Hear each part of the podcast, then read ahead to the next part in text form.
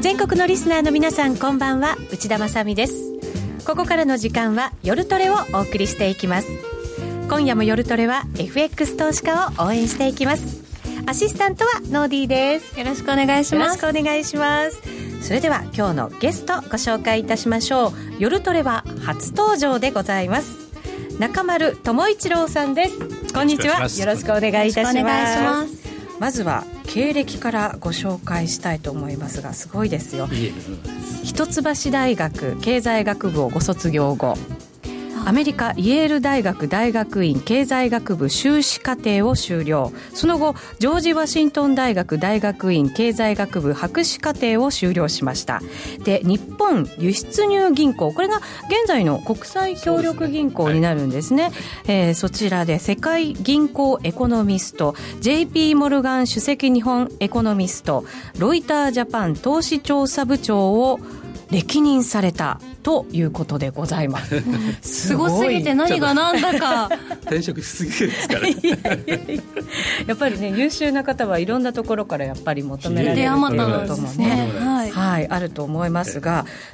リスナーの皆さんも多分お名前はねよく聞かれるんじゃないかと思うんですけれど、ね、最近出された本をお手元にお持ちでいらっしゃいます、はい、ちらりと「緩和バブルがやばい」やばい。こういう肩書きから「やばい」っていうタイトルが出てこないような気もしますけど、ね、でもサブタイトルはね、ええ。追い詰められる中央銀行総裁たちということで、結構まとまる なんか今の状況を予感させるような本を、はいね、クリスマスに出したんです。あそうなんですか、はい、マイナス金利なんかもしかして予測されてました？いやマイナス金利をさすがにやらないんじゃないかと思ってましたですけどね。それほど禁じ手であるっていうことなんですか、まあ、禁じ手であるし、えー、あのまあ、説明責任という意味で、うん、黒田総裁というのはやらないと言ってましたのでね。それをこう180度変えてしまうというのは、はい。要するにそのクレディビリティっていうんですか、うん、あるいは説明責任、果たしてないですよね、はい、そういう意味でかなり問題だと私は思いますしやってそれで逆にそのブーメランみたいにして円高が返ってきましたのでね、本当に 最悪な状態です、ね、戻ってきちゃいましたよね。はい一体それがどういうことなのか今日は詳しくお話伺っていきたいと思います。リスナーの皆さんも質問とたくさんあると思いますので番組ツイッターに寄せていただきたいなと思います。もしかしたらユーストリームそして連動するツイッターが重いことも考えられますのでその時はお許しいただきたいと思います。それでは番組進めていきましょう。今夜も夜トレスタートです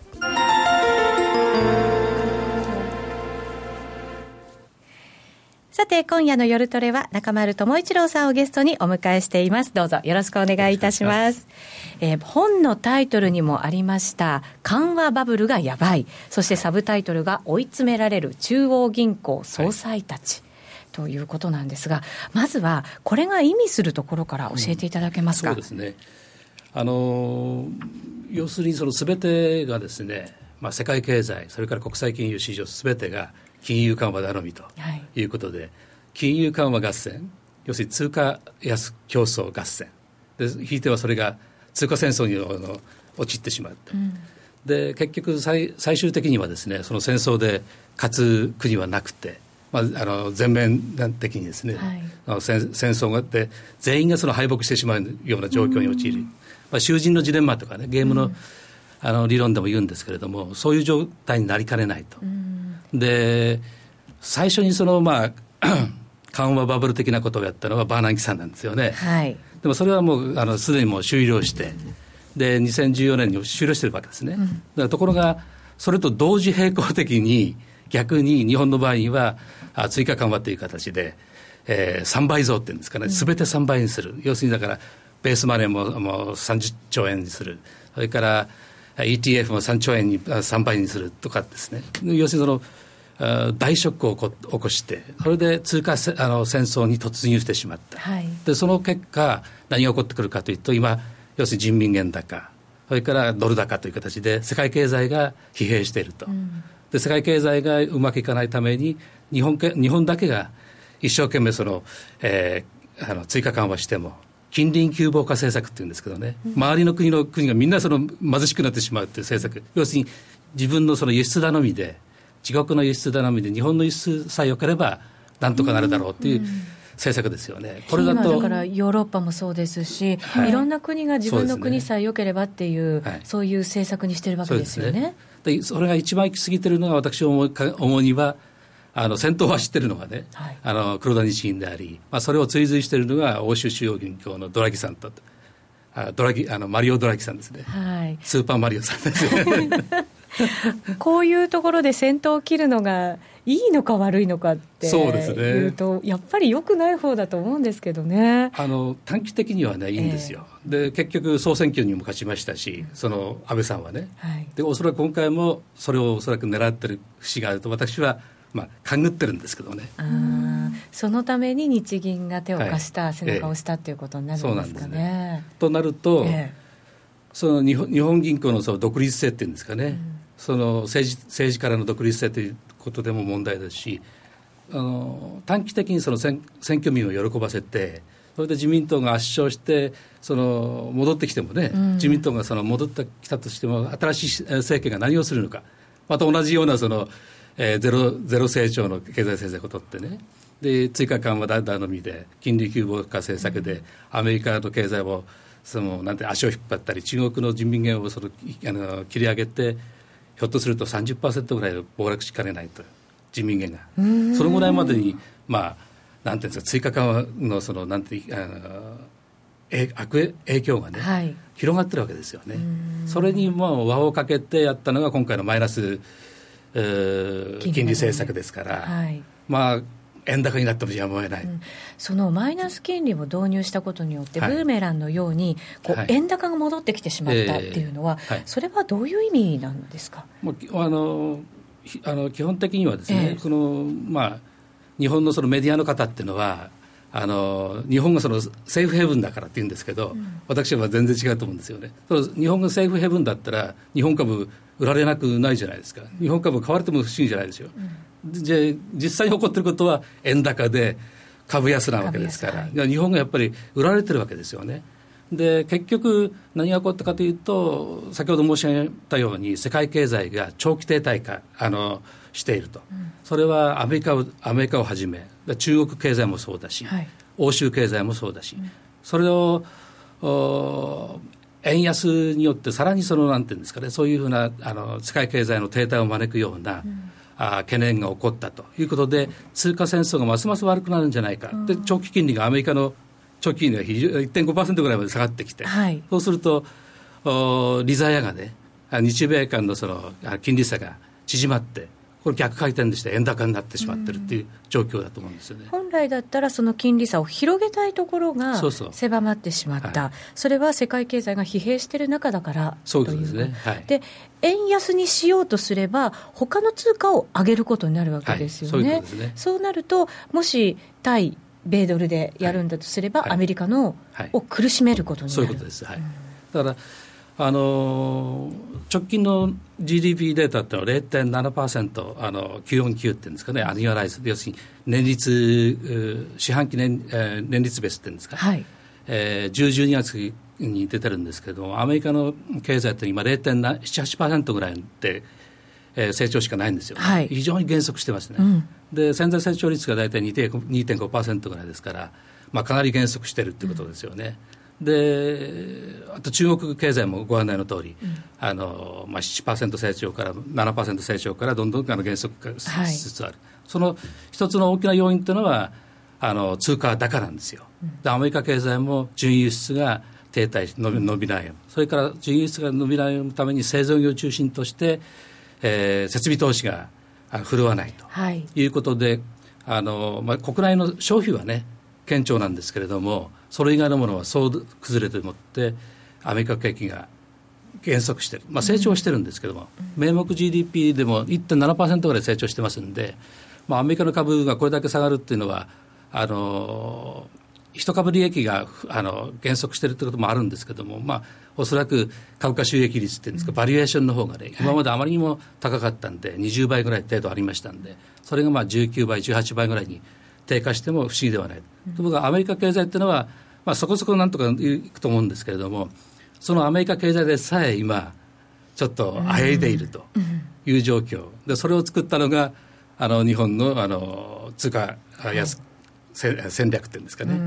まあ、そういうふうには言ってないでしょうけども、政府日銀は。このところずっと発表されてきたアメリカのその企業の決算発表も、はい、やっぱりそのドル高の影響をかなり受けてしまったかなという内容のものって多かったですよね。そうですね。それ一番だと思いますよね。うん、もあともちろんあのもう一つの要因としては資源安っていうんですかね、はい、それはありますけれども、まあ資源関係エネルギーセクター除いても、はい、あの減速しつつあると。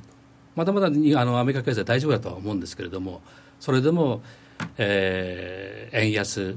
あのドル高によって純輸出が伸び悩んでるということですよね、うん、そうすると、アメリカにしても、やっぱりドル安方向に少し振っておきたいっていうのはあるんですか、うん、あると思いますね、はい、今あの、まあ、ほとんど、ほとんどって言いますかね、あの急激にその円ドル高になったっていうのは、やっぱりあの日銀の追加緩和が一向なんですね、はい、で2、30%、まあ20、25%ぐらいですかね、あのドルが多通貨に対して割高になっていると、うん、でこれをなんとかしても押し戻したいということがありますんでそういう意味ではやっぱり通貨競争になってるわけですよ、うん、アメリカとしてもあの強いアメリカはあの健全であのウェルカムだっていうあの公式的には言ってますけどね、はい、でもやっぱり製造業はやっぱりあのあ大変だし、うん、で今年はやっぱり大統領選挙ですんで。そこがやっぱり大きく関わってきますよね、えーはい、ですからそれを足元を救うよう救うようなあのことをやりたくないという意味でもやっぱりある程度その強すぎるそのドルっていうのはあのかなわないっていうんですかね。好まないっていうことだと思いますよね。ただこのままいくとこうどの国も自国のことばっかり考えてしまいますから、はい、本来だったらこういう大荒れのマーケットの中で、はい、世界的に協調してっていうことも期待したくなるんですけど、うんそうね、そういう状況が作りづらかったりしませんか？あのおっしゃる通りです。通りです、まあ、G20 今年あの今月のあの26日ぐらいですか、ええ、予定されてるんですけどもおそらく私はもうあの何の成果も出ないと思いますよ。というのは、うん、政治的に、まあ、みんなそのグリドリックっていうんですかね。要するに足あの足かせがはめられてるわけですよね、大統領アメリカの大統領選挙が11月にあの、はい、決定されるわけですから、それ前に財政政策あの動かしようがないわけですよ。うん、で、えー、一方、その中国にしても、あ中国の前にあれかな、欧州経済かな、はい、欧州経済っていうのはもう緊縮財政ですんで、うん、これ一辺倒ですから、もう絶対その財政政策は動かしたくない。で、あの中国経済の場合には、財政は不可しようがあるんだけれども、今のところその、えー、やはりその、うん、債務の問題っていうんですかね、うん、財政的な問題を懸念して、はい、構造改革路線を今走ってますので、うん、だからこれをやらないということですので、もう足並みがあの揃わないんですよね。だから財政政策で皆さんその、まあ、機関車論っていう昔機関車論って流行ったんですけどロカ,、はい、ロカモーティブみたいにアメリカがダメだったら日本とドイツが機関車のようにそのあのエンジンを吹かしてその列車を動かそうっていうそういうあの機関車論という話があったんですけれどもねでそういうことを率先してその財政をかあの緩和して、えー、世界経済をぐんぐん引っ張っていこうっていう経済が今どどこにもないわけですよ。むしろお願いだから機関車動かしてみたいな 状態ですよね。そうそうそう。そうなんですよね。だから結局やることはマイナス金利だとか手っ取り早くあの要するにあの政治的に問題のなさそうな、はい、あのえー、中央銀行に何でもあの押し付けようと。でいうことですから。で、えー、金融緩和政策っていうのは基本的にはあの自国の通貨を安で、はい、他国の通貨を高めるわけですからあの近隣急防化政策になるわけですよね。ですから日本にとっていいことはアメリカと中国ににとって悪い悪いことになってしまいますんで、ソリューションがないわけですよ、会がない。したがって G20 は会がないんですよね。もうみんなでもそれをするしかなくて、引っ張っていこうって思わないで、この自国通貨を安くしようって思い続けてたら、どこにたどり着くんですか、うん、あのですから、あるその、なんていうんですかね、あのリフレ派の人たちは、みんなで通貨緩和すればいいんじゃないの？みんなでインフレにすればいいんじゃないの？って話があって、揃ってやればいいんじゃないの？揃ってやればなんとかなんじゃないかっていう話もあるんです、それも全く間違いで、歴史的にも間違いで、それから初期条件も違うし、景気循環のその、あのなんていうんですかね、もう違うわけですよね、アメリカは今、ほら、景気が良くなりって、利上げに入ろうとしてるわけでしょ。はい。でそれ一方その日本の日本とそれが欧州っていうのはこれからも頑張ろうって話ですんで。あの一緒になんかやれっこないんですよね。で結局大恐慌の時にも何が起こったかというとあのイギリスと日本が通貨競争をしたわけです要するにその金本位制から離脱して一生懸命日本の輸出を伸ばそうとしたんだけれどもその結果何が起こったかというと、えー、ドイツと、えー、あのあのアメリカ。それからフランスがあの非常にその打撃を受けて結局ブロック経済という形でアメリカはアメリカであるよ。欧州は欧州である、うん、アジアはアジアであるよという形で分裂して戦争になったわけですよ、うん、本当本当の戦争になってしまう、通貨戦争じゃなくて。通貨戦争だけでとどめればよかったんですけど本物の戦争になっちゃった、えだから、要するにリフレアが言ってるような、はい、みんなで金融緩和すればいいんじゃないの？マイナス0.1%で足りないあのぐらいで足りなかったらマイナス0.3%にしようマイナス0.5%マイナス1%までいけるとこういうそのなんていうんですかねその一あの一生懸命こう太鼓を叩いてる人たちがたくさんいるんですけども、はい、非常に危険ですよね。非常にあ、はい、ツイッターに世界的に下り坂にしか見えない状況の中にあるのに、はい、アメリカは昔の経済の教科書になぞらえて利上げしたがっている、でもこれがナンセンスな政策なんですよねっていうコメントが入ってるんですが、アメリカの利上げというのも大きなきっかけになったような気がするんですね、うん、今回の下落に、ね、はい、それはね、まあ難しいんですよね。あのアメリカ経済っていうのは、僕が思う限りは、なんとかなりそうだと思うんですよね。うん、で財政のあの導きがあれば、大統領選によるんですけど、はい、で共和党のおそらくトランプさんは戦争しようとしているから財政拡大ですよね。はい、でもう一方のその民主党のあの、えー、ヒラリーさんはこれは結構積極的な財政政策。これは公共あの公共投資でインフラインフラ投資ですけどですから、まあ、変な意味でどちらがなってもひょっとするとアメリカはうまくいくかもしれない財政をあの刺激しよう、うん、だからアメリカ経済っていうのはあの今年の今年は、まあまあ、あの別として2017年ですから、はい、以降は立ち直る可能性というのは私はかなりあるという、まあ60%、70%の確率で私はあるとそれはアメリカの経済が立ち直って、他の国はどういう形アメリカの経済が立ち直って、それで財政政策をするでしょう、はい、で財政政策を行うということは、アメリカが経験が良くなって、ドルが強くなるんですよ。だからそれは日本にとっても安くなるから日本なんかにとってはハッピーですよね。だからそのあのバラ色のシナリオっていうのはありえます。ありえます。今までだったらでも、今までそれを期待してたわけですよね。そうそうそう。アメリカが良くなってくれれば、うん、世界がそれについていければいいっていう。うただ、そのアメリカにちょっとなんとなく黄色信号が灯ってるから、この不安につながってるという。ええ、ですからそれはだから2000あの今年の11月まで待たなきゃいけないわけですよね、うん、そんなに大統領選挙が固まってってことですね、で次の政策なんかがしっかり方向性が出てきてっていうことになるから、じゃそれまでどうするのって話ですよね、まだまだ長いですよ、長いですよ、2月にこんなことになってる、そうなんですよ。思った以上にこのなんかのマーケットの下げ方がスピード感があったっていう方が多いですよね、中村さん、どんなふうにご覧になりました、まあ、私も全然不思議ではないと思ってますね。あのまあ、あの去年のですから8月、9月のチャイナショックですよね、まあ、それがまあ前哨戦で、まあ、予習してたわけですよね。予習してこれが本編、うん、だから私はだからそういう意味であのクリスマスにカモバがやばいんで今年はやばいやばくなるよっていう話をしてたんで、それはむしろあの当然だと思うしあの株価の急落とかあるいは為替のその逆回転ですよね、アンワインディングっていうのはもう本当数日ですよだからそれまで要するにその株式市場っていうのは、ま、あのエフィシャントマーケットって効率的なマーケットじゃないんですよね。あのそれ効率的なマーケットだと思って例えば日銀のその黒田さんとかあるいは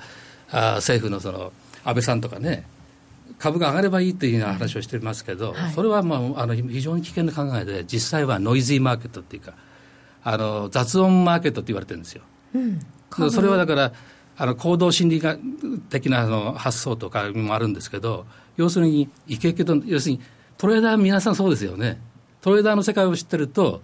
効率効率的なマーケットであるはずがないじゃないですか、日々のマーケットっていうのは。だからそのファンダメンタルから非常に離れるんですね。生き続けるってねよく言いますけどね。そうそうそう。だからそれはだからシラーさんとかいうあのノーベル経済学者のあのシラーあの P レーションとかなんかで有名な人もいるんですけど、彼は彼はよく言ってるのはストーリーって言うんね。はい、ストーリーを作ることが大事だ。うん、あの株式市場とか、はい、まあ大事なのかどうかわかりませんけど、投資するときに投資するときにはね。ですからそのストーリーに乗っかって要するにそのトあの、えー、トレンドイズフレンドですか？トレンドは友達よって、はい。えー、だからトレンドに乗っかっていこう。それでいいんですよ、あのしばらくはね。で、ひょっとすると、えー、7年間ぐらい待つ。あの、それでトレンドフォローで持つ可能性もあるんですよ、例えば1循環7年間とかね、よく言いますけど。ユーロあそうそうですよね、だからユーロがクラッシュしたのも、2007年か8年クラッシュしたのも、7年間ぐらいトレンドフォローでいきましたよね、で今回もひょっとするとそうなのかもしれないね、もう7年ぐらいあのきつつあって、トレンドフォローできたんだけれども、あのファンダメンタルを見ると、後で紹介しますけど、例えば、あのドル円レートでもね、ファンダメンタルは今現在、ひょっとすると100円割ってるかもしれない、97円ぐらいなのかもしれない、ファンダメンタルでいくとね。で、それが今、125円までいってるわけですね。そそれがトレンドフォローでもってそのトレあのトレンドに乗っかってきただけなんですよね。ですから、エスカレーターのように毎毎月毎月上がって、あるいは毎年毎年上がってきたんだけれども、それが一瞬にして崩れるんですね。崩れるときには、ですから、えー、あの上りはエスカレーターで、うん、であ下りは、えー、もう直行便のエレベーターみたいな。直行便のエレベーターで、っていう形なんですよ、ね、こう行き過ぎたものを適正なところに調整する動きだというふうにも考えられるんですけど、その適正なところが一体どこなのかっていうのを、私たちはどういうふうに知ればいいのかなと思うんですね。あのですからそれは意外とそのあの為替は簡単なんですよね。簡単なんですか？らあの先ほどのなんかあの前任者の方ですか？あのあのおっしゃられてましたけど。高野さんはい、はい。購買力陛下ですよね。そう言ってました。でも購買力陛下っていうのはだ今101円ですから。私が計算する限りドル円でと101円ですから。だから125円まで25%もその要するに割高ドルが割高になってたわけですよね。それは行き過ぎですどうやって計算するんですか？それはねさまざまなその財サービスをあの拾ってって日米のその、えー、購買力を決めるってことなんですけども、はい、例えばその、えーアメリカのそのなんていうんですかねショッピングセンターに行ってバスケットでもってただ1万円でもってあのいろんなそのあの食べ物とかなんかを買う。で日本でもその同じよう同じような量を買って。でそれで比べてみるとどうのこうのって話とかねよくほら Big Mac index があるじゃないですか、はい、あれも購買力平価の一つですよね。それがでも例えば今101円とい。うふうに計算されてるとして、はい、その適正なところに行くタイミングって分からなくないですか？それがもう分かったらもう、はい、あの100万ドルですよね。 one million dollar question って呼ぶんですけれど、まあ、1億円のあの稼げますよねえー、コメントにです、はい、あごめんなさい、はい、えー、PPI では101円、ソロスチャートでは95円が適正レートだとかっていうふうな話があって、はい、今日はそのソロスチャートというのを、実は図でお持ちくださったんですよね、ね。ちょっとユーストリームが重いようなんですが、これ、出せますかね、どうでしょうか？えっ、とね、それだったら私の本の宣伝になるので、ぜひこちらを見てくださいってのはダメですか、ね、見えるかな、どうかな、画面だと。えっ、とね、うん109ページです。私の本の109ページに書いてあります。大学の授業みたいですね。すねえー、今画面でも出していこうかなと思いますが、このはい、このソロスチャートっていうのはソロスさんが、かの有名なあのあの為替の、うんはい、ヘッジファンドの U という言われてるソロスソロスさんなんですけど、うん、基本的にその、えー、ベースマネーマネタリーベースの残高を日あのドル円だったら日米の残高を単純に割ったものなんですよ、うんうん、だどれだけ量があるか量が出回ってるかっていう話なんです。マネタリーベースの量が出回ってるか、はい、それを単純に割れば、うん、あのソロスのいうそのソロスチャートによる基づく購買力陛下っていうんですかね、もともと為替レートっていうのは通貨の交換比率ですからもともとね、うん、定義的に。ドル円レートだったらドルの通貨の交換比率なんですよ、はい、だからあのソロスさんというのはそのまさにその通貨の定義に着目した、うん、非常にだから論理的な発想なんですよ、はい、だから非常に賢いんですけど、はい、これによりますとですねちょっと前置き長くなりましたけどえっ、ー、となんとですね2007年の、はい、あごめんなさい。2000 2007年2015年の年末の昨年末の、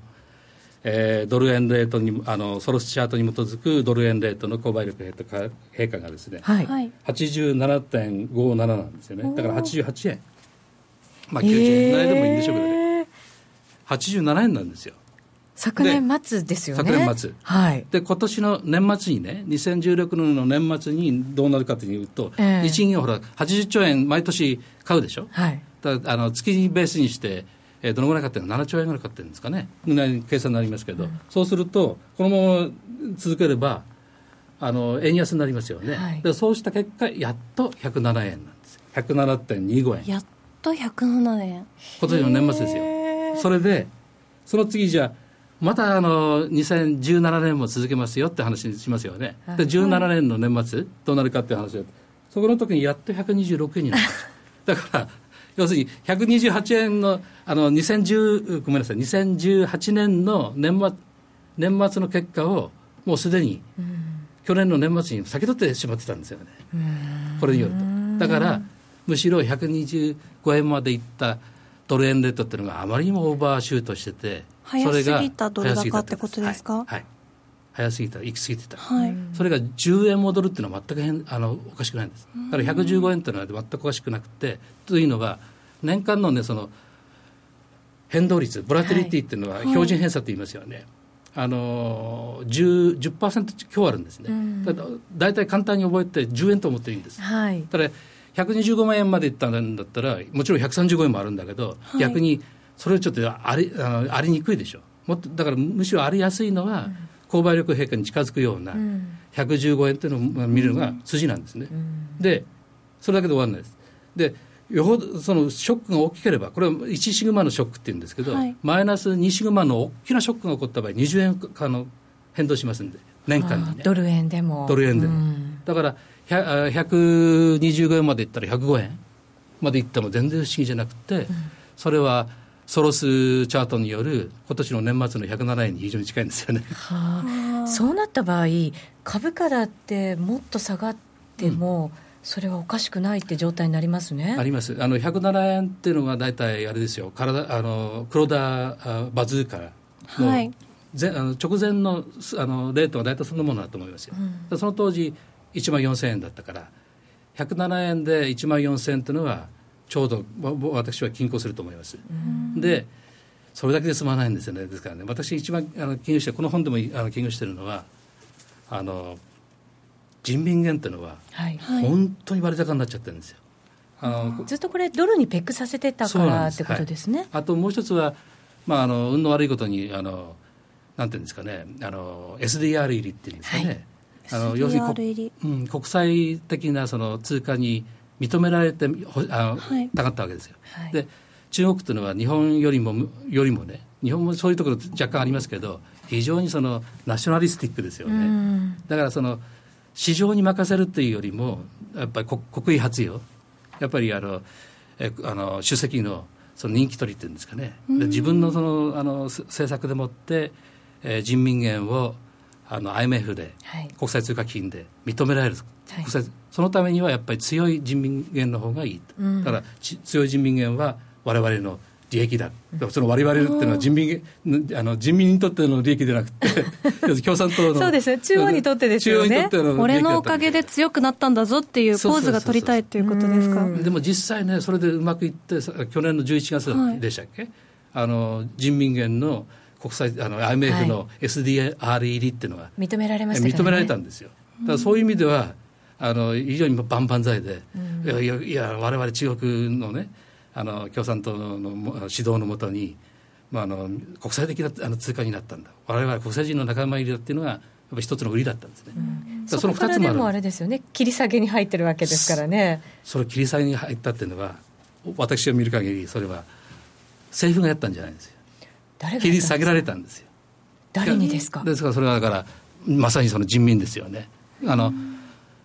要するにこれはもうあまりにも行き過ぎてると。で先ほど言いましたようにそのうんあのまあ、効果不効果ね、その黒田バズーカを放ったときに、1か月後にあの中国政府っていうのも金融緩和をし始めたんですよ。うん、でそうじゃないと、じゃあの人民元が非常に強くなりなりすぎちゃう、このままで輸出もできなくなっちゃうということで、えー、極端なその通貨安戦争あ、通貨安っていうか、あ金利安っていうんですか、金融緩和政策をやったんですね。うん、そしたら、当然のことながら、金融緩和でやるんだから人民元というのは切り下がる方向にあの行きますでしょ。でおそらくあのこれだけ割高になった人民元というのは持たないと思った投投資家、投機家が、あの要するに資本逃避ですよ、うん、資本逃避が起こった、うん、で今現在でもものによると10兆円ずつ人あの資本逃避が行われる、言われてお金を海外に逃がしてるってことですか？だから外貨中国のその、えー、外貨準備っていうのはえー、この1年間でね30%減ってるはずです。すごい流出ですよね、はい、しかも速度が速いですね、はい、速いんです。だから10兆円ずつ毎月流出してるとすると120兆円流出しちゃうんですよ、うん、だ2年持たないですよだから2年持たない2年だから2年の間に人民おそらく人民元というのはフリーフロートっていうか、うん、日本みたいなアメリカみたいに変動相場制になっちゃうでしょ完全に、うん、なる可能性があるんですよ。このままいくと。このままいくとね。だから抑えないと、でも抑えると、それは物理的に難しいですよね、うん、だからそれをやってるんですなんか抑えが効かなくなってるなんて話もね、そうそうそう。聞きますからね。となると、何が起こるかというと、2、30%、人民元が急落するんですよ、あ。とこの2年 ,2 年後に、可能性ですからね、うん、その可能性があるとすると、われわれ個人投資家は何を？だからそうそうなると、人民元安になると、円高になりますんで、はい、今のだから100、うんまあ、5円ぐらいまでいったとしますよね、はい、でその後また100円を割るような、うん、兆円高が来ないとも限らないですよ、うん、そうするとまた株も下がる株もだから株を1万円切るっていう可能性だってないわけじゃないですよね。中国次第です、うん、中国はだからうまどうやって自国のその経済と、その為替市場金融市場を抑えるかによってかかってるんですね、うん。今後、どうなんですかね、日本政府、もちろん日銀は、はい、私たち投資家のために、国民のためにどう動くべきだと 思われますか？あの私は、本当のクライシスが来ないとあの目が覚めないんじゃないでしょうかね。私はもうあのアベクロのミックスって言ってるんですけど、安倍さんと黒さんのあの、黒田の、ね、ミックスっていうのは、もう立ち行かない、おそらくあのマイナス成長、月曜日にね、あの10、12月期の日本の GDP 成長が出てきますけどマイナス成長ですよね。うん、となるとおそらく今年度っていうのはマイナス成長になる可能性おそらくゼロ成長かマイナス成長、で昨年度はあの記憶に新しいと思いますけどマイナス0.9%のマイナス成長ですよね、うん、2, 期2年連続マイナス成長になる可能性。だからそれでもおそらく気が付かないんじゃないですかね。だから金融緩和をしている限りは株価が上がってるように今までは少なくとも見えたから、はい、気が付かないわけですよ。それでもって総選挙に勝っちゃうわけですからね。で円安株高でやってもやってて何が起こってるかというと実質賃金は、まあ、目減りしてるわけでしょ。はい、で鉱工業生産はもう、まあ、の横ばいかマイナス。はいうんで今までなじゃあなんで日本経済持ってったのって言ったら円安だけで持ってたわけですよね、極端に言うと。あと、まあ、もちろんその、うん、えー、株やあの油安ですね。原油安で持ってた。でこれだって原油だってまあねもう30ドル切ってきましたんで、はい、もうあのなんていうんですかもうそこがもう私も見見えてると思うんですけどそうするともう永遠私は永遠のゼロ成長って言ってるんですけど。永遠のゼロ成長もうこの20年間っていうのはずっとゼロ成長ですよ、はい、500兆円ぐらいでずっとゼロ成長ですよ。その恐れ例えばマイナス成長になったとして、うん、日本の経済がもっと良くなくなったぞっていう時にもうこの円高は続いちゃうんですか？だからそれにそのその人民元の切り下げみたいなね、はい、暴落があったとすると、本当にショックになる。でその時におそらく目が覚めるんですよ。そうすると、うん、財政政策でもそれも一時的なんですきっとね、はい、だからまたあの公共投資をやろうって話になる橋を作ろうとか道路を作ろうとか話してなるんだけれども僕はだからそれはもう一時的なんで今今から恒久的な減税。だから積極的な財政政策というのは政府を大きくする公共投資とね、政府をちっちゃくする減税って2つあるわけですよね。僕は減税の絶対進めるんですよね。消費税アップではなくて逆に減税しなきゃいけない。で民間を良くする。あの人々の暮らしを良くする。家計をあの豊かにするっていうそういう方向じゃないでしょ今。は。マイナス金利にするよりも 消費税を減らした方がお金の巡りの方が良くなったかもしれないですよね。そうですよ。だって60%あの消費ってのは占めてるわけで。GDP の、はい、うん、で1億えー、2000万ぐらいですか？の人口の100%日本人で日本人でね、はい、個人があの家計があの占めてるわけですから、100%我々が支えてるわけでしょ、はい、だだからその100%の家計を支えるそれを60%の GDP を占めてるんだからその消費をまず恒久的な減税で持ってやる、うん。ということが大事だと思うんですよね。僕は5%に戻す。まず戻してほしい。それもあの本に言ってるんですけどね、なかなかあの、認められないんですけど、さあ残念ながらそろそろお時間が来てしまいました。また次回も期待するところなんですが、はい、本の方もねぜひお読みいただきたいなと思います、はい、昨年の末に発売された、えー、緩和バブルがやばいというこちらの本ですね、はい、ぜひ書店でお買い求めください。今日はマクロインベストメントリサーチ代表の中丸智一郎さんをお迎えしました。ありがとうございました桜井英明の投資知識研究所2月号。英明流個別株の探し方買い方売り方。爆投しそうな個別株発見法。そして売り買いベスト対処の極意。好評発売中。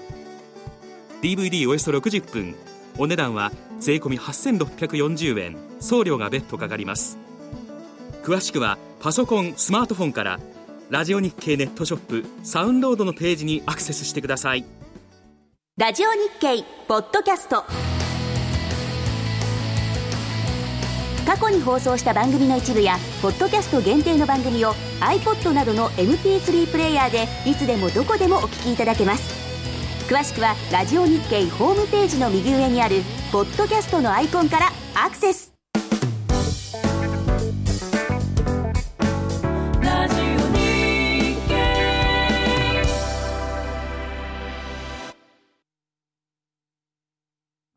さてここからは私と夜トレグランプリ。先週もお伝えしたんですけれど、はい。はい、えー、番組からおよそ6年ということでリスナーの皆さんから募集した私と夜トレの思い出先週から発表させていただいております。先週いろいろ発表しましたが最後に残されていたのがウッチグランプリの発表ということで、はい、商品がですねこちらのヘッドホンご用意いたしました。すごい。ソニーです いやワイヤレスってめちゃめちゃ使えますからね、ね、いいでしょ？すごいいいセレクトだなと思いましみんなに笑笑われましたけど、えー、夜トレを聞く時もぜひ 使っていただいたり。そうなんですよ。あと iPhone とかね、はい、いろいろ音楽聞く時も使っていただけるんじゃないかなと、寝る時に聞いても首にコードが巻かれないですもんね。Bluetooth なん苦しまですね。はいそうなんです。そういう危険性もございませんのでぜひ 活用していただきたいなと思います。そのうちグランプリの当選者の発表ですじゃこじゃこじゃこじゃこじゃこじゃこじゃこじゃこじゃじゃんジェイドさん選ばせていただきました。本当にたくさん送ってくださいましたのでね、はい、その中から選ばせていただきました。FX を始めてしばらくは勘で適当にやっていました。当然だんだんうまくいかなくなって何か手がかりが欲しくて試しに見たのが夜トレとの出会いでした。特番みたいな時があって内田さん加納内さんのダブル司会でブルマの2人川島さんと綾乃ちゃんとかもいた回が印象に残っています。いや司会の2人がブルマだったわけではないんです。やけに緩くて楽しい番組だなと思いました。ということでその他にもたくさん書いてくれてるんですが、えー、いろんな方々がコメント欄で寄せてくださっていたその言葉をを見て、俺だけじゃない、俺は一人じゃないと、若干違った形の勇気をもらっていますと。違った形ってどういうこと？共有すれば苦しさ、苦しさは半分、喜びは倍増、共感できた方がいいですね、という、えそんな楽しみ方も夜トレに感じてくださっています。いつも支えてくださってありがとうございます。ありがとうございます。はい、多くの方々にお礼申し上げます。えー、ぜひプレゼントを楽しんでいただきたいと思います。その他のプレゼントも決まったんですよね？はい。はい。ぜひ皆さんにそのお届けしますので活用していただければと思っております。さあ、それではここでお知らせです。相場が大きく動き始めた今だからこそ FX にチャレンジしてみませんか ?FX プライム by GMO では多彩な FX 商品を提供しています。自由に取引できるスタンダードな FX なら選べる外貨を、スタレストラテジーを選んだり作ったり、システムトレードをするなら選べるミラートレーダーとちょいトレ FX。そして、値動きが小さくても取引チャンスがあるバイナリーオプションの選べる外貨為オプション。自分の投資スタイルに合った FX を選べます。FX を始めるなら、FX プライム by GMO をご利用ください。株式会社 FX プライムバイ GMO は関東財務局長金賞第259号の金融商品取引業者です。当社で取り扱う商品は価格の変動などにより投資額以上の損失が発生することがあります。取引開始にあたっては契約締結前交付書面を熟読ご理解いただいた上でご自身の判断にてお願いいたします。詳しくは契約締結前交付書面などをお読みください。今という時代は番組をお聞きの皆さんが e ラーニングで限りなく自由に学べる時代です。これからのあなたの学びをサポートする番組もう一度大学へは毎週火曜日午後10時30分からの放送です。ぜひお聞きください。競馬中継が聞けるラジオ日経のテレドームサービス。東日本の第一放送は0180-99-3841、99-3841。西日本の第二放送は0180-99-3842、99-3842。情報量無料、通話料だけでお聞きいただけます。水曜日夜のトレード番組の決定版。北野誠の FX やったるでは毎回業界を代表するアナリストやトレーダーを招いて FX トレードの参考になる情報をいっぱいでお送りしています毎週水曜夜10時半からは北野誠の FX やったるで番組はユーストリームでも配信中夜トレ高野康則の今夜はどっち？このコーナーは、真面目に FX、FX プライム by GMO の提供でお送りいたします。ここからは FX 取引を真面目に、そしてもっと楽しむためのコーナーです。高野康則さん、よろしくお願いします。そして、りさちゃんお願いします。お願いします。ゆきなちゃんも加わってくれました。お願いします。さあ、まずは高野さん、ここまでの動き、ちょっと背景を教えてください。まあ、今週はすごかったですねっていう感じではあるんですが。思わずぎて先生ではい相場だったと。まだねちょっと風邪が治ってないんで。風邪ひかれてるんですね。風邪とあと花粉症とダブルパンチで。今インフルエンザも流行ってるから本当皆さん大変みたいですね。お気をつけください。まあそんな中ですが頑張って喋ってください、はい、でまあ簡単にですね、えー、まとめで一言でまあリスク回避っていうと、すごく、あの便利なようで何を言ってるかよくわからない言葉になってしまうんで、あの先週の雇用統計、まあ、ありましたけれども雇用統計自体は悪い数字じゃなかったんですよね。はい、あのまあ、賃金もすごく上がってましたし、あのだから悪い結果ではなかったんですけれども、結局、率もね、改善してましたしね、はい、であの後からですね何起こったことをこうまとめると、原油が、まあ、その直あの時あの前後にですね32ドル45セントぐらいまで上がってたんですけれども。ちょっと戻ってたんですね、はい、でそれがですね、えー、昨日ですね26ドル05セントというところで、はい、まあ、12年9か月ぶりと、まあ、直近の安値切れてしまったんですよね。まただから下落トレンドですよね、はい、というかトレンドっていうかもう20%動いてますからねこれ。どこまで行くんだっていう感じですね、はい。うん、なんかねあのー、まああ6ドル下がったかと思っても前ほら100ドルで6ドル下がるのと、30ドルで6ドル下がるの意味が違いますからね。率で見るとね全然違いますもんね。でアメリカの長期金利もあの1.5%になっちゃってなんかこれがとてもじゃないけどこれから利上げをしようという国の長期金利とは思えない。思えないまあ、日本はちなみにここに書いてないですけど、あの10年債の利回りがマイナスになりましたからね。なりましたね。で、まあ今日あの大暴落してましたけど、あの価格が、はい、もうむちゃくちゃになってますよね。で、ニューヨークダウがまあ約6%、1万6380ドルから1万5452ドルと。まあでも、これはまだね、5.7%とかなんですよ、日経平均は、まあ、これ、先物ベースの値段でいうと、1万7000円ぐらいから1万4000円台までということで、これも14%近く下がっている。うん。まあ、惨憺たる結果というかですね、まあ、本当にあの投資資金を全部引き上げるという感じの動きになってしまってるんですよね。でそうなるといまだにテレビのニュースで安全通貨である円が 円が買われって言ってるんですけど別にそういうことではないんですよね。なんか妙に居心地の悪さを感じますよね、そう言われると。別にあの円が安全な安全なわけではなくてあのまあこの夜トレ見てらっしゃる方はもう分かってると思いますけれどもその投資を引き上げるときにはポジション、あのまあお金を返すというかですね、逆転させるんですよね、はい、あの円で調達したお金を返済をするんで、はい、まあ、円を買わなきゃいけないというようなことであるとか、うん、まあ、あとは日経平均なんかは日経平均を買うのと同時にドル円を買ってその円のドル円の変動によるそのドル価でのその株のバリューの変化をこうヘッジをするということをするので、日経平均を売るということはドル円を売るということになるんですけれども。うんまあ、それがもう典型的に起きてしまったと。うん、でよいしょ。あの一つの大きなきっかけとして、はい、あのジャネットが、えー、マイナス金利を FRB で検討しているというふうに言ったと。い。うニュースになってるんですけど、はい、今週2日連続で議会証言が行われました、はい、でじゃあ本当にそうなのかなっていうことを見るとですねこれ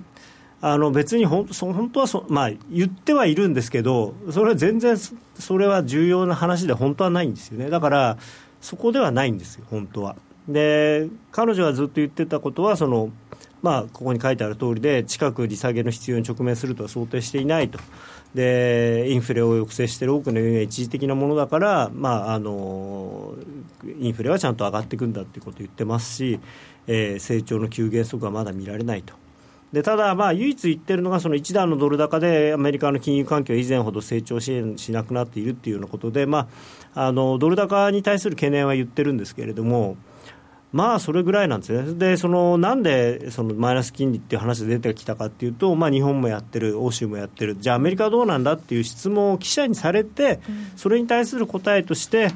えーまあ、けんあの勉強はしてるというようなことは言ってるんですけど、まあ、はっきりとその2010年にけあの導入を検討したけれども、えー、あまりその効果がないということでそれは見送ったということを言ってます。それとあとはそのまあ、実際にその法律的にそれを運用することが可能なのかどうかということに関してはまだ結論が出てないということであのマイナス金利の導入を示唆とかっていう感じの報道になってますけどあれはもう全然嘘ですよね。どうしてこういう、ね、報道の仕方になったのかっていうのは疑問ですけどね。であとは、なんていうんですかね、あのまあ、利上げの回数を減らすことを示唆したみたいなこと言ってるんですけど、えー、これもあの FOMC の声明に書いてあるのと同じことを言ってるだけで、えー、経済の進捗が想定よりも早ければ利上げのペースも早まるし想定よりも良くなければ、えー、その当然利上げのペースも遅くなるって言ってるだけでこれずっと去年の秋からもう夏からかずっと言っていて何も変わってない。変わってない。であのただ変わってるのが新聞の記事の書き方が去年は利上げする前はえーまあ、そその進捗が早ければ利上げのペースを早くするっていうそっちが出た、うんうん、でその後半のことは切り捨てられてた今度はその前半を切り捨てて後半だけを書いてるんですよね。だからね本当にねこの報道っていうのはまあ報道機関でこれお話をさせていただいているのに 申し訳ないんですけどどうしてこう恣意的なんだろうなっていう。その時のなんか状況というかなんですか？ね、まあ、後付けにするためにってことですよね。であとあの今日面白かったのが面白かったって言ったら失礼なんですけど、はい、あのまあ、非常にその昨日今日とですねその介入に対する、うん、えー、期待が非常に高まってるんですよね。だって一瞬113円つけたじゃないですか、はいはい、あの時は、ね、昨日介入かとそう。でわざわざ今日もあのその昨日は介入やったんですかっていうふうにあの質問する記者がいるぐらいで、ええ、そんなこと言うわけねえだろうっていう話なんですけど、はい、ででもまあややるわけはないんですけどねこの水準では。あそういうもんですか。と思います。あのもちろんスムージングって言ってその変動が激しすぎるんでそれを抑えるためにっていう言い訳であればできなくはないんですけれども、うん、市場になんかこう冷静さを取り戻させるみたいな、はいうん、ただ現状、そのアメリカはドル高を懸念しているような状況でで日本は金融緩和をすることによって、まあ、70何円から125円までこう円安になったわけじゃないですか、で戻ったとはいえたった12、3円ですよね。でその状況で今度逆にまた円売りの介入をするっていうのは、うん、まあ普通に考えるとありえない話だしであとね、今日面白いなと思ったのが、ウォール・ストリート・ジャーナルがここに出てるみたいに、はい、日銀は追加緩和で緊急会合の降参、安倍首相アドバイザーっていう、そういう記事が出たんですよね。うん、でまあ、この安倍首相アドバイザーってのは誰なのかわからないですけれども、あのななんとか教授かなとは思いますが、はい、追加緩和でってじゃあ何するのって話で マイナス金利の幅広げるぐらいしかないわけじゃないですか。そしたらまた銀行株売られますよね、うん、ただでさえ銀行株、銀行株って言って、まあ、世界中で銀行株売られてるときに、はい、またその地銀さんをですねこうもう窮地に追いやるようなことをなするかと。うん、でましてやあの16日からなんですよね、マイナス金利の適用って、はい、まだ始まってないんですよ、はい、来週そうまだ実際に始まってもいないのに追加しちゃうのっていう話で。そうですよね、それもおかしな話ですよね。相当無茶なんですよね。で実際にやってみて、来週から、来週の16日火曜日から、そのマイナス金利ってこの間言ってたやつが、実際にその適用が始まるんで、その始まった時点で、じゃあ何が起こるんだろうっていうのを見て、それでその評価をして、じゃあもうちょっと増やそうとか、やっぱりあんまり効かないなとかっていうふうにやんなきゃいけないのに、始まってもいないのに、じゃあその幅広げるとかっていう。ふうに期待しちゃってるんですよね、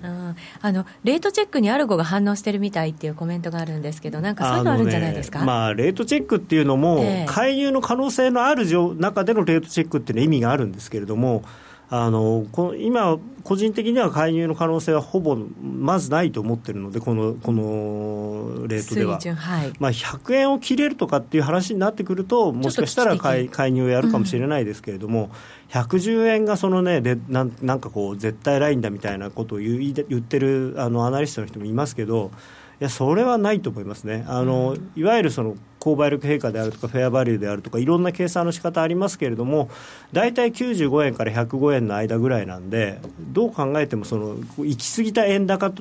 ではないんですよ全く。まだどちらかというと実勢よりも実勢というか本来あるべきレートよりも円安の水準に今いるわけだから、そこでそのさらに円安を助長するような介入をするっていうのはまずないと思うので、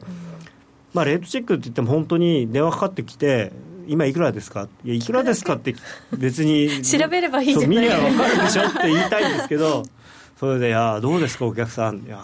こここうなんですよって喋るだけですからね。でそれ今日とものすごくレートチェックっていう言葉を聞くようになって、うん、こういう時ってそうですよね。前もそういう時があって。だから本当に、あの介入をするかしないかあるいは介入が行われているような状況の中でのレートチェックっていうのはそのレートチェックが最初電話かかってきて、うん、今いくらですかってああそうですか。じゃあ300本介入お願いしますとかってくるんだけれども、あの介入の可能性のない中でのレートチェックっていうのは単なるその常にレートチェックってあるんですか？そういういや常にはないです。一応だから介入しようかなっていう時にするんですか？あの一応その当局としてはあの気にしてますよっていうことを言いたいわけですよ。ある意味口先介入みたいなもんですかね。口先介入の、そうですね。日銀版。でもまあそんなんで反応しても結局ね反応して上がったところで全部売られちゃってますから、これ介入したら乱高下してなおさら円高に行くぞっていうコメントもあるんですけどやっぱその通りなんですか？介入したら売り場を作るだけだし逆にそのあ介入だって言って買った人が後ろあれ？誰もいないっていうふうになって。あの高野さんが後ろ向くと 声が入らなくなっちゃう、はい。あのまあ高いところでロング作らされて、下投げさせられるっていう、ね、あの介入っていうのは確かに相場を一時的に反転させたりする効果はあるんですけれども介入だけでそのトレンドを変えるっていうことはできないんですね、トレンドをさらに伸ばすことはあってもそうそうそうそう。だからまあ伸ばす方向では介入はあんまりしないんだけれども、うん。あのだから時間稼ぎ、これも、にははできるけれども、だからって言って、じゃあそれで終わるのかって言ったら終わるもんではなくて、あのだから某ミスター円がずっと買い介入してた時もドル円はずっと下がり続けてたんで、うん、これミスター円って顔してます。じゃあ答えてあげてください。あのミスター円っていう、まあ、あだ名のついたその大蔵省財務省の人がいて、まあ、今青山学院大学の教授をなさってる榊原さんっていう人なんだけれどもその人はがその為替のトップ財務省の為替のトップだった時すごいいっぱい介入した。ミスター円円私も今 N だと思った。N だと思ってえ何さる野田さんみたいな。話変わりますけど、はい、ツイッターにドイツ銀行クレディ・スイス銀行の件は今後どのような影響を与えますか？ってちょっと私も気になるんですよね。あのーまあ、いっぱいいろんな仮の話になってしまうんですけど、はい、もし万が一、まあ、クレディ・スイスはまあいいとして、ドイツ銀行が経営が怪しいということに本当になったら、これはものすごい大変ですね。うん、あのまあ、それより先に日本の銀行の方がおかしくなりそうな気はしますけれども、でドイツ銀行はあの今の国際的な金融界の中のやっぱ大きなハブの銀行の一つなんで、これがもし本当に経営がどうのこうのってことになって、その周りの銀行がドイツ銀行に対するクレジットっていうその信用枠を絞り始めると、あのなんていうのかな金、金融取引がうまく回らなくなる可能性があるので、それは大きいと思います。ただ現実的にそれはないと思いますね。ただから悪い言い方するとまあ、リストラの格好のそのなんていうかこう材料を与えてるっていうかあの、まあ、当然どこの国の会社でも人を切ったりリストラをするっていうのは大変じゃないですか。でも、はい、いやもう株価もこんなになってマーケットでこんな噂出ちゃってるからがもうしょうがないんだよ。だからやめてねっていう。だからその可能性はありますけどね。でただあのこれちょっとチャートはい、あの日本とアメリカとドイツの株式指数の、まあ、チャートを並べてみるとこんな感じで、まあ、確かに、あのー、この緑色っぽいのがあのドイツの株式なんですけれども、はい、はい、まあ、確かにそのドイツがこう引っ張ってる感じではあるんですよね。うん、ただまあ日経も完全に追いついちゃってますけどね。そうですね。赤が日経、はい、そうですね。紺色がアメリカ。はいアメリカですね、まあ、アメリカがね、一番こう頑張ってたんですけども、最後、収束してきちゃっていて、ただもう、この次のこのチャートを見ると、ですね非常にもう為替の予想をしてもしょうがないんじゃないかっていう、この日経平均の先物とドル円が、まあ、この1週間、ものすごいシンクロしてるんですよね。まあ、これ、いつもそういう傾向はあるんですけれども、うんこの1週間、特にまたあれでしたね、綺麗に相関してましたね、どっちが先に止まるとかないんでしょうけど、どうなんですかね、だから、その株をもし止めたいんであれば、はい、ややることは、多分追加緩和ではなくて、え緊急経済対策とかそういう方だと思うんですよね。はい、緊急経済あの、まあ、要するに政府がお金使いますよっていう、うん、何兆円あの財政支出しますよ株買いますよまあ、株買うっていうよりは、だから公共投資であるとか、減税であるとか。まあ、消費税3%にするっていうのが一番いいかもしれないですけどね、ね、さっきのゲストの中丸さんもまずは5%に戻して、うん、でさらに少なくした方が一番いいんじゃないかっておっしゃってました、ね。うん、あのよくねあの財政規律がどうのこうのって言いますけど多分日本に財政規律は求められてないです国際 あの金融マーケットから。そうですか。はい。と思います。それはなぜですか？まあ、それは自分でなんとかなるとなるだろうから、えー、あの実際なんとかなってるじゃないですか、まあ、国民もお金いっぱい持ってる人か、はい、だから財政再建なんてあの無理にするもんじゃないですよね。景気が良くなってきた時にやればいいんですけれども、はい、さあそれでは高野さんそろそろ時間ですのでお聞きしましょう。今夜はどっち？どっちって言われても難しいですよね。あのまあ、ただあの週末超えでロングは持ちたくないです。はい、はい、はい、だから、まあ、もうちょっと戻ってくれたら売りたいなっていうところですかね。どれくらいまで？どれくらいですかね、まあ、113円乗ったらもう売ってもいいのかなっていう。だってもう戻るタイミングほとんどなく、週明けから落ちてきましたもんね、まあ、そうそう今日この何回かね、その113円台に乗ったところでたあの落とされてるんで、はい、まあ、今、またちょっと上がってきてるんで、まあ、113円台だったら売ってもいいかな。と。はい。高野康則の今夜はどっち？このコーナーは真面目に FXFX プライム by GMO の提供でお送りしました。さてそろそろ番組もお別れのお時間となってまいりました。週末ということですからね本当にちょっとポジション持っていたくないなっていうそういう手仕舞いの動きもこれから出てくるかもしれないですね。そうですね、まあもドルショートだったら持っててもいいかなと思いますけどね。来週の夜トレもお楽しみに。それではこの辺りで失礼させていただきます。皆さんさようなら。さようなら